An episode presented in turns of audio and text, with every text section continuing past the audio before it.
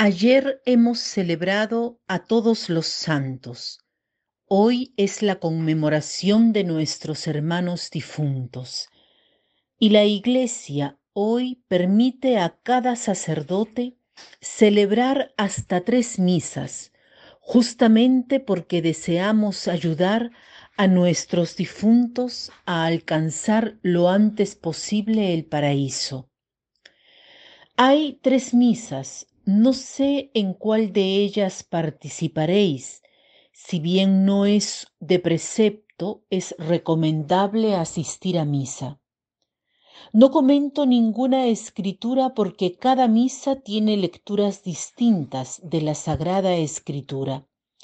Pero hablaré de la importancia de la oración por los muertos para después hablar de las indulgencias. Seguramente habéis escuchado decir, recemos por las almas santas del purgatorio.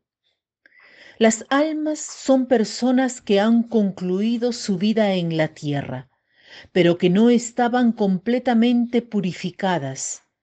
No están en el paraíso porque si estuviesen en el cielo harían de él un infierno. Me explico.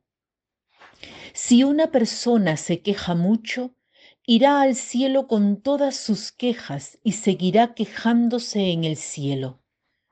El paraíso sería un paraíso si hubiesen en él personas que se quejan.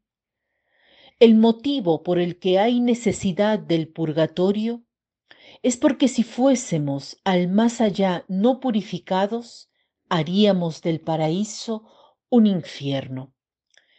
Es muy importante el concepto de purgatorio, el cual es la fase de purificación.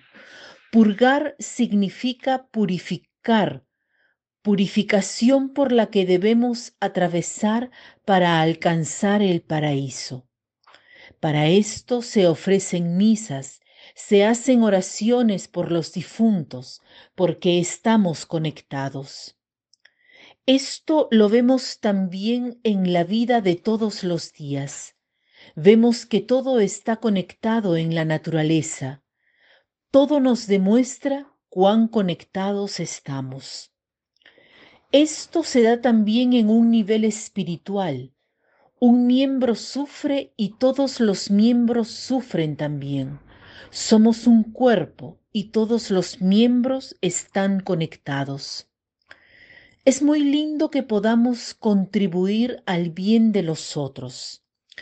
Os doy un ejemplo. Si estuviésemos en un barco e hiciésemos un hueco debajo del asiento propio, la barca toda se hundiría. Uno no podría argumentar que era un pequeño agujero debajo del propio asiento. Mi acción afecta a todos. Los creyentes forman un solo corazón y un solo cuerpo. Dice el catecismo, el bien de uno es comunicado a los otros.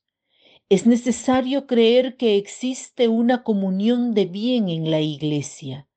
El miembro más importante es Cristo, por tanto, el bien de Cristo es comunicado a todos los miembros, lo que se da a través de los sacramentos de la Iglesia.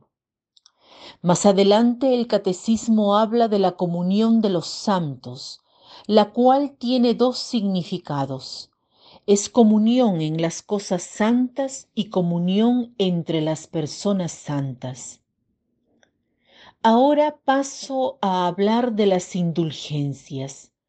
Partamos del hecho de que todos somos pecadores. Cada vez que confesamos arrepentidos nuestros pecados, la culpa queda purificada, pero falta la pena por la que purificamos esa culpa. Debo purificarme, debo buscar cambiar. No basta con que me arrepienta, debo adquirir la virtud contraria al vicio. Si la vida no me alcanza, debo hacerlo en el más allá. Por ejemplo, si tienen un vestido manchado, pueden limpiarlo mancha por mancha. La indulgencia plenaria es como si a este vestido se le quitaran las manchas de una sola. Y esto es lo que sucede con la indulgencia plenaria, la cual se puede obtener cada día para nosotros y para nuestros difuntos. Se necesitan tres condiciones, confesión, comunión y rezar por el Santo Padre. A estas condiciones se pueden agregar las siguientes, el rezo del rosario, el vía crucis, una visita al Santísimo por al menos media hora o la lectura espiritual por al menos también media hora. Hagamos el propósito de rezar principalmente por los difuntos, sobre todo en este mes. Para terminar, cito un pensamiento de San Agustín al hablar de su madre. Cuando estabas en vida, te veía donde estabas. Ahora que estás en el cielo, te encuentro en el lugar que estoy yo. Cuando estabas en vida, te veía donde estabas.